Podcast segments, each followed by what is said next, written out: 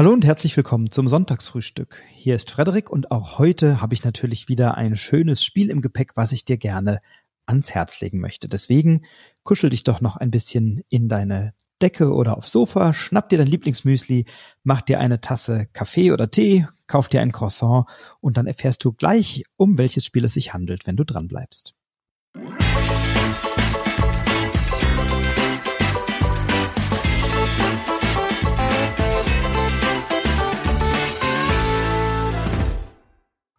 Und wie immer bei Sonntagsfrühstück habe ich heute ein familienfreundliches und leicht zugängliches Spiel, was sich tatsächlich für ganz, ganz viele Zielgruppen gut eignet, mit ein, zwei kleineren Einschränkungen, über die ich gleich sprechen möchte. Aber das Spiel an sich ist ganz, ganz zauberhaft im wahrsten Sinne des Wortes. Denn heute spreche ich über Mycelia von Ravensburger oder Mycelia von Ravensburger.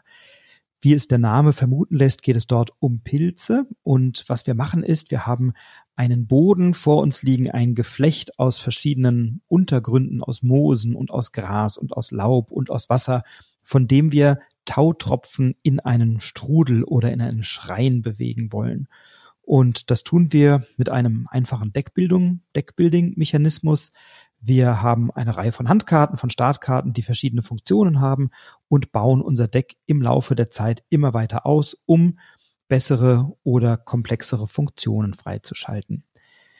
Marsilia ist ein Spiel von Daniel Greiner, der ist, glaube ich, Redakteur bei Ravensburger und hat jetzt eben ein Spiel vorgelegt. Und das Tollste oder das Schönste an diesem Spiel, neben dem, dass es viel Spaß macht, sind sicherlich die Illustrationen von Justin Chan, ähm, die ganz, ganz großartig sind. Also wenn ihr die Bilder davon seht, die Pilze, die unterschiedlichen Charaktere, die abgebildet sind, dann ist das wirklich etwas ganz, ganz Wunderbares. Die haben auch alle so tolle Namen, also ihre ähm, lateinischen Namen von reellen Pilzen und die sind dann umgesetzt in eine ganz zuckersüße Grafik und ganz, ganz wunderschön illustriert.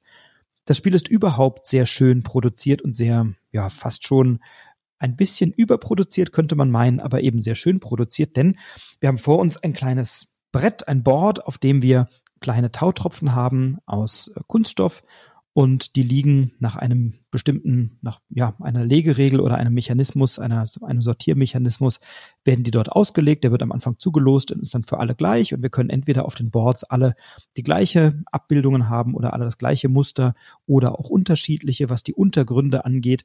Und dann ist unsere Aufgabe, mittels unserer Karten diese Tautropfen auf ein bestimmtes Feld zu bewegen, nämlich auf so einen Strudel, der einen Schrein symbolisiert. Und wenn wir die dorthin bewegt haben, dann dürfen wir die von unserem Brett runternehmen und tatsächlich auf einen 3D-Strudel, auf einen physischen 3D-Strudel stellen. Und er hat so eine, wie so eine Wählscheibe beim Telefon sieht das aus, und da werden diese kleinen Tropfen reingelegt. Und wenn diese, dieser Schrein einmal voll ist, dann wird es einmal rumgedreht und dann kommen die unten wieder rausgepurzelt mit einem Würfel, der uns dann verrät, auf welche Felder wir neue Tautropfen legen sollen, damit das Spiel nicht so schnell vorbei ist, werden dann eben ein oder zwei Tautropfen nochmal wieder auf das Brett draufgelegt und dann ähm, ja, ist der Schrein wieder frei und dann kann man neue Tautropfen da drauf packen.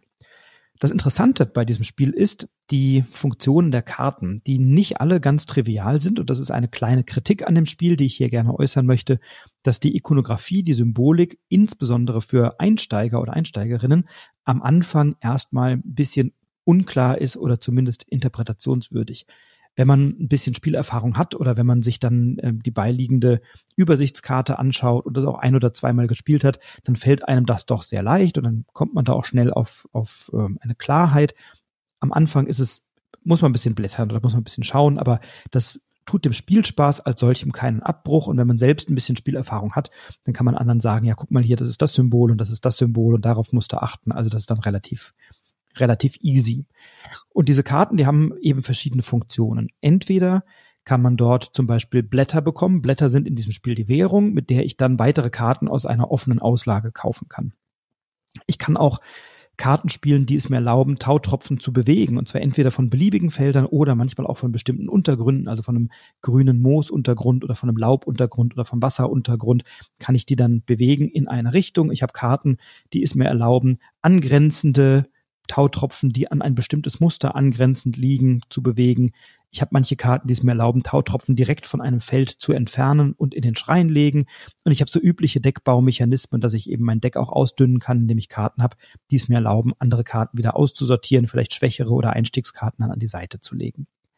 Manche Karten, die ich kaufe aus der Auslage, bringen mir einen Sofortbonus, dass ich zum Beispiel eine Zusatzfähigkeit freischalte, die ich mir dann in Form eines Plättchens unten an mein Brett dranlegen kann oder indem ich einen zusätzlichen Strudel auf mein Board bekomme, was ein Riesenvorteil ist, weil ich dann die Tautropfen weniger weit bewegen muss, möglicherweise.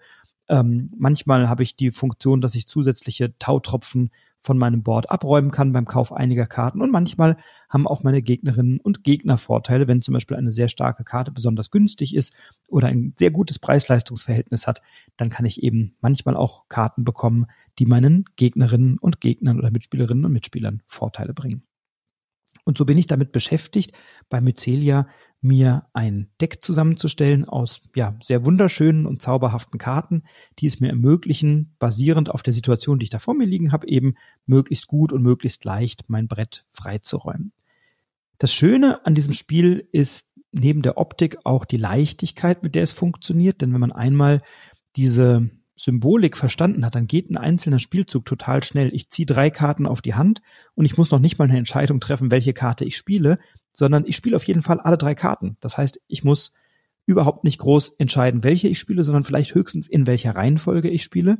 Das kann wertvoll sein oder ist oftmals sehr wichtig, denn ich kann mit einer Karte vielleicht eine bestimmte Spielsituation herbeiführen und mit anderen Karten dann von dieser Spielsituation profitieren. Wenn ich zum Beispiel sage, ich darf alle vier an ein rotes Feld angrenzenden Tautropfen abräumen da liegen vielleicht gar nicht an allen vier Kanten Tautropfen, dann kann ich vielleicht mit einer Karte erstmal dafür sorgen, dass da ein Tautropfen liegt und mit der nächsten Karte kann ich dann dafür sorgen, dass die abgeräumt werden. Also kann ich so ein bisschen gucken, in welcher Reihenfolge spiele ich die Karten, aber das ist alles auf einem sehr einfachen und sehr übersichtlichen Niveau.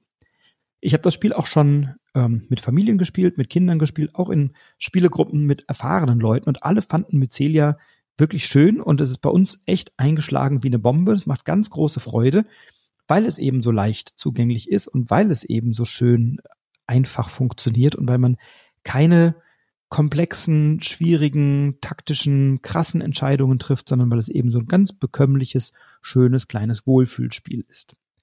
Man kann das Spiel für erfahrene Spielerinnen und Spieler ganz gut anpassen, denn es gibt zwei verschiedene Kartendecks. Einmal ein Startkartendeck, was eher Einsteigerkarten sind, die vor allem für jene interessant sind, die vielleicht noch nicht so viel Erfahrung haben mit Deckbuilding oder die im Familienbereich vielleicht insgesamt noch nicht so viel Erfahrung haben mit Spielen. Da ist die Symbolik auch ein bisschen einfacher und klarer. Die Funktionen der Karten sind ein bisschen weniger komplex, die Zusammenhänge sind eindeutiger und dann kann man eben diese Karten nutzen. Und wenn man schon mal ein oder zwei Partien Mycelia gespielt hat und wenn dann die Ikonografie vertrauter ist oder wenn man eben ein bisschen mehr Erfahrung hat im Spielen, dann kann man auch fortgeschrittene Karten dazu nehmen, die sind markiert und die werden dann da reingemischt. Dann hat man ein umfangreicheres und auch ein etwas komplexeres Deck an der Hand. Es gibt noch so Zusatzfunktionen, die ich unten an mein Spielbrett oder an mein persönliches Playerboard ähm, anbringen kann. Zwei haben wir ganz am Anfang. Ich kann für ein Blatt die Auslage austauschen, die ausliegt, so dass ich da ein bisschen für Varianz sorgen kann. Und ich kann auf der anderen Seite auch mit drei Blättern einen Tautropfen bewegen. Und dann kann ich eben noch weitere zusätzliche ähm, Funktionen freischalten über bestimmte Karten. Wie gesagt, Mycelia, eine absolute Empfehlung von mir. Wir spielen es gerade tatsächlich sehr, sehr oft und ich habe es in ja, bestimmt schon acht oder neun verschiedenen Konstellationen, Runden, Gruppen, Familien auf dem Tisch gehabt und überall ist das wirklich gut angekommen. Klar, wenn du jetzt der absolute Expertenspieler oder die absolute Expertenspielerin bist, dann ist das vielleicht ein bisschen eine kleine ähm, Unterforderung, was die Spielmechanik angeht. Das ist jetzt also kein komplexes Strategiespiel. Trotzdem musst du sehr klug überlegen, in welcher Reihenfolge bewege ich welche Tropfen, wie bringe ich mich selber in eine günstige Position, wie, wie passt das gut zusammen. Ähm, also dann durchaus ein Spiel mit einer gewissen anspruchsvollen Tiefe, aber eben auch nicht zu tief. Man kann sich ganz schön nebenbei unterhalten, wenn gleich eben jeder oder jede auf seinem eigenen Board ein bisschen herumpuzzelt. Die Ausstattung des Spiels ist super. Ähm, dieser 3D-Schrein, der so aufgebaut wird, diese, diese Scheibe, auf der dann die Tautropfen liegen, die dann unten wieder rausrollen, ist so ein bisschen ah, ich will nicht sagen unnötig, weil es ist schon sehr schön und sehr atmosphärisch, aber man hätte es auch einfach auf einem anderen Board nochmal ablegen können. Aber dadurch hat es nochmal einen schönen Effekt, wenn dann diese Tautropfen da unten rauspurzeln und der Würfel auch, dann ist das ein Effekt und für den Effekt hat man dann gerne mal diese Scheibe zusammengepuzzelt. Das passt schon alles, aber ähm, ja, man hätte es auch anders lösen können, aber so ist es auf jeden Fall sehr süß gelöst und sehr schön gelöst.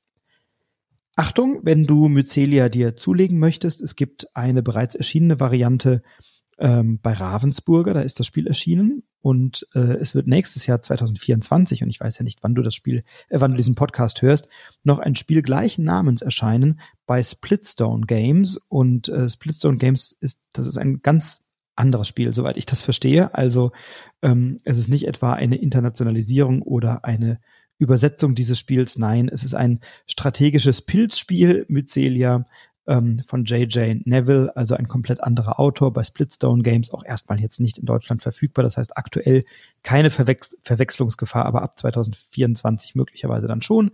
Deswegen Mycelia, ein Spiel von Ravensburger, was jetzt gerade auf dem Markt ist, äh, der Autor Daniel Gereiner. Tolle Empfehlung, kann man gut zu zweit spielen, kann man gut zu dritt oder zu viert spielen. Ich spiele sehr gerne zu dritt, dann hat man ein bisschen Abwechslung. Dann wird die Auslage häufiger ausgetauscht, weil mehr Karten gekauft werden. Ähm, es passieren mehr Funktionen, die auf Karten sind, die dann jeweils für die anderen einen Vorteil bringen. Wenn jemand eine Karte ausspielt, von der ich auch profitiere, dann geht das eben zu dritt ein bisschen schneller. Ähm, funktioniert auch zu viert wunderbar, auch zu zweit, aber dritt ist, zu dritt ist, glaube ich, wirklich eine ganz gute Größenordnung. Ja, das war heute meine Empfehlung im Sonntagsfrühstück. Mycelia von Ravensburger, ein sehr schönes kleines Spiel, bei dem wir Tautropfen verschieben um sie möglichst als erste von unserem Playerboard zu entfernen. Ich bin sehr gespannt, was bei dir heute auf den Tisch kommt, denn ähm, das Sonntag ist ja oder der Sonntag ist ja prädestiniert dafür, schöne Spiele zu spielen. Lass mich gerne wissen, was bei dir heute gespielt wird. Ich wünsche dir jedenfalls viel Spaß, vielleicht mit Mycelia, vielleicht mit etwas anderem. Bleib gesund, pass auf dich auf, bleib inspiriert, inspiriere andere. Viel Spaß beim Spielen. Alles Liebe, bis bald, dein Frederik.